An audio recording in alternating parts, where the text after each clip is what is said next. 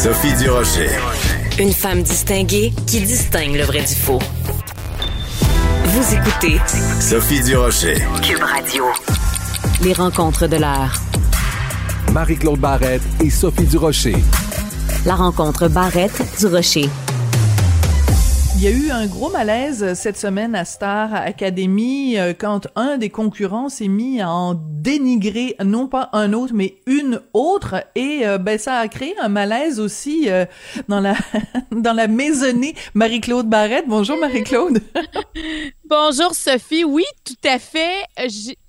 Premièrement, je dirais que dans, dans l'académie euh, cette année, il y a beaucoup de sensibilité. Euh, probablement, euh, tu sais, on est tous en pandémie.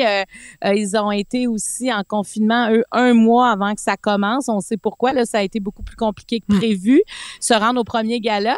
Et il y a des sensibilités. Et là, dans, dans, le, dans les concurrents, il y en a un qui s'appelle Jérémy, qu'on a vu, il était mis en danger la semaine dernière. soir aux variétés, ouais.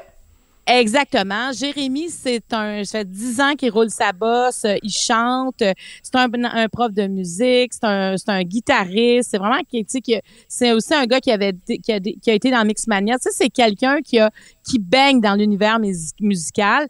Et j'ai l'impression que lui, euh, il est arrivé à l'académie pour se perfectionner et non pour hmm. remettre en question ses talent de chanteur. Tu comprends? Ça, c'est intéressant ce que tu dis. C'est-à-dire que euh, il n'est pas arrivé peut-être euh, en, mode apprenez-moi des choses, mais plus en mode moi je suis je, suis au, plein potentiel de mes capacités. Puis bon, vous pouvez peut-être arranger des petites affaires ici et là peut-être un surplus de confiance en lui. Oui, en fait, il était là pour se, je pense, pour se raffiner. Tu sais, dire, bon, moi, j'ai pas mal d'affaires. Maintenant, essayer de me sculpter pour qu'on voit exactement qui je suis.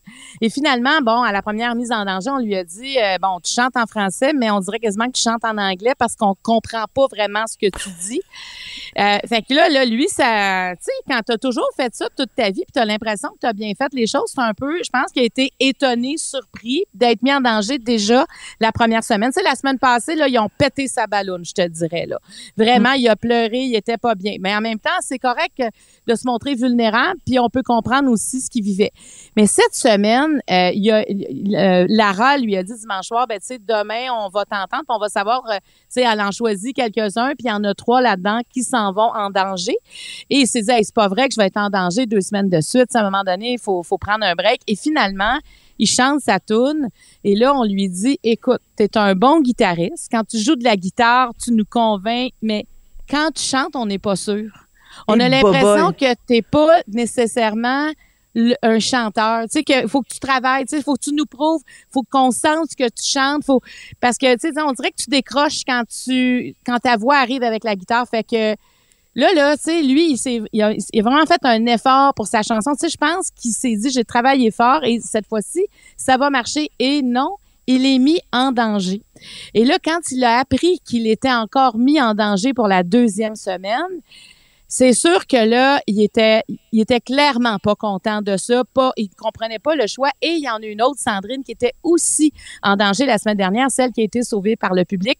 Quand elle a chanté, elle a chanté en anglais et euh, Grégory, entre autres, lui a dit, ben quand tu chantes en anglais, c'est parce que tes mots, tu sais, c'est c'est comme si tu tu mâches un peu tes mots en anglais. On comprend pas tout ce que tu dis. L'intention est pas aussi claire en français qu'en anglais. Et euh, ben là, euh, fait que quand quand il a su qu'il était en danger, puis allé voir euh, d'autres académiciens, il a dit ben là moi je comprends pas. Elle, on dit qu'elle mange chez moi, on comprend pas ta ta ta ta, puis c'est moi qui est en danger. Tu comprends? Il a hmm. voulu comme caler quelqu'un d'autre pour se sortir de l'eau. Et tu sais moi ça m'a choqué quand j'ai regardé ça. Ben, je disais non c'est vraiment pas l'attitude dans l'académie en plus.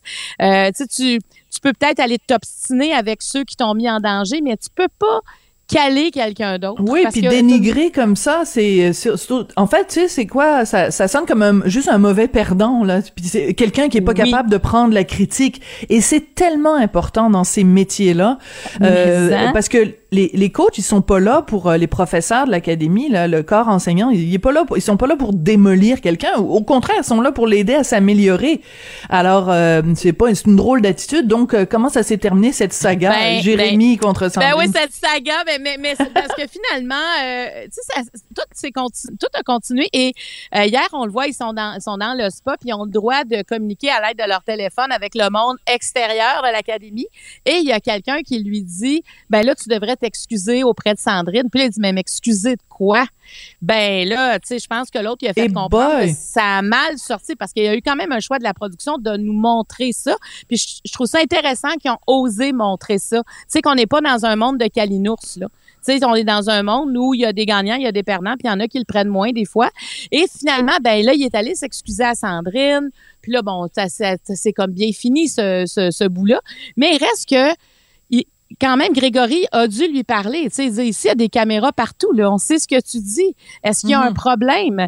Et il a fallu vraiment qu'il fasse un exercice. Et même l'émission hier commençait où Jérémy disait euh, Faut-tu que faut-tu que je casse ou que je leur prouve que je suis pas cassable?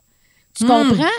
Ça fait qu'il n'est pas encore tout à fait convaincu de ce qu'on lui dit, mais, euh, mais moi, je trouvais ça intéressant parce que c'est un processus que peut-être qu'on vit tous à un moment donné, d'avoir l'impression d'être victime d'une injustice. Et mais comment on se comporte? On dirait que c'est moins beau quand on le voit comme ça avec des caméras. Oui, c'est ça, parce qu'habituellement, mettons, dans une entreprise, ben il y a pas des caméras constamment en train de savoir quelles sont les réactions. Donc ça se passe derrière des portes closes, ça se passe au téléphone, ça se passe par courriel. Il y a des, des choses qui se trament. Euh, et quand il y a un employé mécontent, ben, euh, en fait, on, quand on l'apprend, ben il est trop tard. On a appris que quelqu'un a parlé dans notre dos, puis il est trop tard. Donc là, il y a des caméras pour le montrer. Mais ce que je trouve intéressant à travers tout ça aussi, Marie-Claude, au-delà de, de l'anecdote Jérémy versus Sandrine, c'est aussi la capacité que tu as, l'importance de, de prendre la critique. Et je veux pas faire de généralisation, mais il y a quand même beaucoup d'employeurs qui disent que cette génération-là, la génération qui est en ce moment sur le marché du travail, les jeunes, là, les, les fameux milléniaux, que c'est, il faut s'y prendre très délicatement, faut mettre des gants blancs, faut marcher sur des œufs, faut tourner sa langue cette fois dans sa bouche quand on leur fait le moindre commentaire. C'est une génération qui s'est pas beaucoup fait dire non et euh, c'est peut-être une génération plus d'enfants rois, je sais pas, mais euh, il reste que tu, ne peux rien réussir dans la vie si tu n'es pas capable de prendre la critique. Parce que c'est comme ça que tu t'améliores. C'est comme ça que tu vois tes défauts. C'est comme ça que tu vois ce que tu as amélioré. C'est comme la base de n'importe quel métier. Et, tu vois, je pense que comme ça arrive tôt dans cette histoire de, cette cohorte-là de la Star Academy, euh, c'est un apprentissage important, ce que tu viens de dire. De, d'apprendre, tu sais, quand tu t'exposes, là, comme lui, il s'expose. Il a décidé d'aller à l'académie, il sait qu'il y a des caméras partout, il s'expose. Quand tu t'exposes, tu es bien plus sujet à la critique que si tu restes anonyme puis tu fais rien dans ton coin. Donc, euh, il l'accepte. C'est ça, être, être sur scène, c'est que tu t'exposes. Et là, ben, moi, je pense que, tu sais, c'est une dure semaine pour lui, mais on apprend en regardant ça. Puis il y a aussi il y a aussi d'autres choses dans cette académie-là. Je ne vais pas prendre trop de temps, mais Yannick, qui est un autre gars qui est en danger, mm-hmm. il y a eu une scène où lui, il est, il est pogné. il dit lui-même, il, il, dit Moi, quand j'étais jeune, j'étais un joyeux. Et un jour, cette joie-là m'a quitté et je suis pogné. Et ce qu'on essaie de lui dire, c'est écoute, t'es tellement bon, libère-toi, offre-nous-le, tu sais, vas-y, hmm. prends ta place il lui dit, c'est hier, il y avait une rencontre avec euh, Guylaine Tremblay qui disait, mais prends ta place, arrête d'analyser et ressens les choses, puis ta joie va revenir. Puis je trouve que c'est tellement un message qu'il faut dire à nos jeunes présentement. Tellement. Aussi de prendre leur place puis de retrouver une joie. Moi, je pense que il y a toutes sortes de, de raisons pourquoi on peut perdre cette joie-là. La joie, ça veut pas dire être sur le party, c'est pas ça. Hein? La joie, c'est quelque chose qu'on ressent à l'intérieur de soi. C'est un, c'est très profond quand on parle de la joie. Et quand on perd la joie, on perd de la couleur dans sa gamme. Et, mm. et lui, en tout cas, il veut que, il veut retrouver ça. Et j'ai comme l'impression qu'on va le voir éclore euh, au fil des semaines. Évidemment, s'il est sauvé dimanche, mais il y a, il y a quelque chose. Euh, j'aime entendre ça parce que il faut être sensible envers nos jeunes. Puis quand on les voit s'exprimer, puis on les voit mm. aussi s'entraider, on voit à quel point le contact physique qui, qui revient tranquillement là est important. Tu sais, ils ont la chance d'être ensemble et comment ça leur ben a manqué avant. Et il y a comme euh, j'aime j'aime le regarder cette année parce qu'il y a un aspect sociologique euh, qui m'intéresse davantage. Donc, euh, je, je vais continuer à regarder euh, cette quotidienne-là, mais c'est à suivre dimanche. Moi, j'ai hâte de voir comment les gens vont être. Je ne sais pas si ben on va le voir dans le vote, mais qu'est-ce qui va se passer avec Jérémy quand même? C'est ça, parce que le, public va peut-être lui faire payer son attitude plus désinvolte. Et euh, mais je veux juste revenir parce que je trouve que c'est c'est important, Marie-Claude, si tu le permets, parce que moi je suis les variétés, puis j'avais pas eu le temps de suivre les, les quotidiennes. Donc là, à la façon dont t'en parles, je me dis bon, faut vraiment que je suive les quotidiennes. Mais euh, c'est aussi que c'est pas juste l'auto l'autocritique dans le cadre de Star Academy, c'est que si Jérémy il veut faire carrière là-dedans ben la première fois qu'il va faire un spectacle, la première fois qu'il va sortir un disque, ben il y a des critiques. Il y a des journalistes dont c'est le métier de critiquer. Alors imagine si euh, à la première critique de son spectacle, à la première critique de son de son album, il s'effondre ou alors il trouve à blâmer, bon c'est la faute d'un tel, c'est mon gérant, c'est mon si, c'est le preneur de son, c'est tu comprends, c'est c'est ça fait partie de, de ce métier-là fondamentalement d'être capable de prendre la critique. Des fois il y a des critiques qui sont qui sont pas constructives, des fois c'est des critiques qui sont déplacées, des fois c'est des critiques qui sont vilaines. Puis tu sais Sophie, ça ça démontre aussi à quel point on oublie des fois des choses. Tu sais, déjà d'être sélectionné pour Star Academy, c'est énorme. Et je suis sûre que tous les candidats, quand ils ont su qu'ils s'en allaient à l'Académie, écoute, c'était comme probablement un rêve, c'est comme un accomplissement, c'est ben, tu gagnes le jackpot, là. Tu gagnes le jackpot, là. Et on est tous comme ça dans la vie. On souhaite quelque chose, puis quand on l'a, déjà, on veut d'autres choses. C'est, c'est, comme là, il est là. donc, ça veut dire qu'ils ont vu le potentiel de ce gars-là et des autres dire, OK, ben, ils, prennent pas des gens parfaits parce qu'ils se gardent, on le prend, puis avec tous les, les, les, professeurs, puis toute la volonté qu'il y a dans, dans cette maison à Waterloo euh, de de raffiner chaque, chacune des personnes qu'il y a là sur le plan musical. Je veux dire, c'est incroyable. Moi, hier, j'écoutais la classe d'Ariane Moffat, puis je me disais, waouh, mais elle fait, elle fait sortir des mots de ces jeunes-là qui savaient même pas qu'ils étaient capables d'exprimer de cette hmm. façon-là. C'est incroyable. C'est bon, ça. Alors là, déjà, on oublie qu'on a été sélectionnés, alors qu'il y en a plein qui sont dans leur salon qui auraient aimé être dans cette maison-là. On oublie ça. On oublie qu'on est là. Des, en fait, faut pas l'oublier qu'on est là pour apprendre. Puis oui, si tu te fais pas critiquer dans la vie, là, ben tu grandis pas non plus. Puis la critique, elle est bien apportée dans ce cadre-là. C'est pas une critique gratuite. Non, non, c'est constructif ce sont des observations constructives. Et tu sais, moi, j'aime beaucoup Grégory Charles. J'aime ce côté-là direct. J'aime ce côté sans flafla. Il dit pas à quelqu'un qui est extraordinaire quand il ne l'est pas. Puis il dit à quelqu'un qui est extraordinaire quand il le ressent. Et ça, tu sais, il se gêne pas d'avoir de l'émotion. Tu sais, il y en a des fois euh, des maîtres qui vont tout le temps être pareils. Tu sais, ils vont jamais dire à quelqu'un c'est exceptionnel. Ou... Mais lui, il se le permet d'être ému jusqu'aux larmes. Et il se mm. permet, mais toujours, on le sent, toujours dans le but.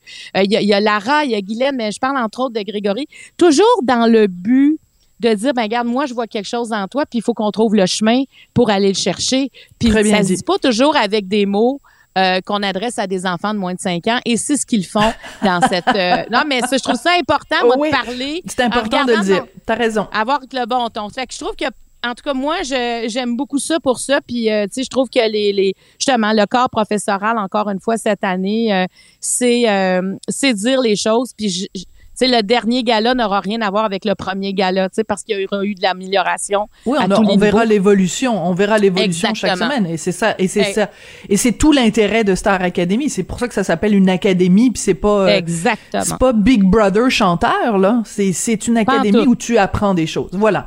Euh, même s'il y a le côté quand même euh, compétition, puis qu'on aime ça voir suivre les les relations humaines. Marie-Claude, je veux absolument qu'on prenne du temps pour le deuxième sujet dont tu voulais nous parler aujourd'hui, Jean-Luc Ferland, donc reconnu non criminellement responsable du meurtre de sa mère, c'est venu te chercher cette histoire-là.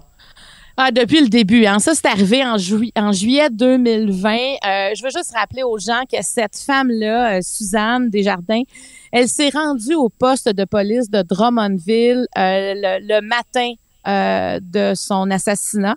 Elle a été tuée. Il faut que c'est des mots durs, mais c'est malheureusement ce qu'elle a vécu. Elle s'est rendue au poste de police pour dire, écoutez, euh, il euh, n'y avait pas de ressources pour la santé mentale. J'ai dû reprendre mon fils euh, qui, qui, avait à peu près 32 ans à l'époque. Il vit dans mon sous-sol.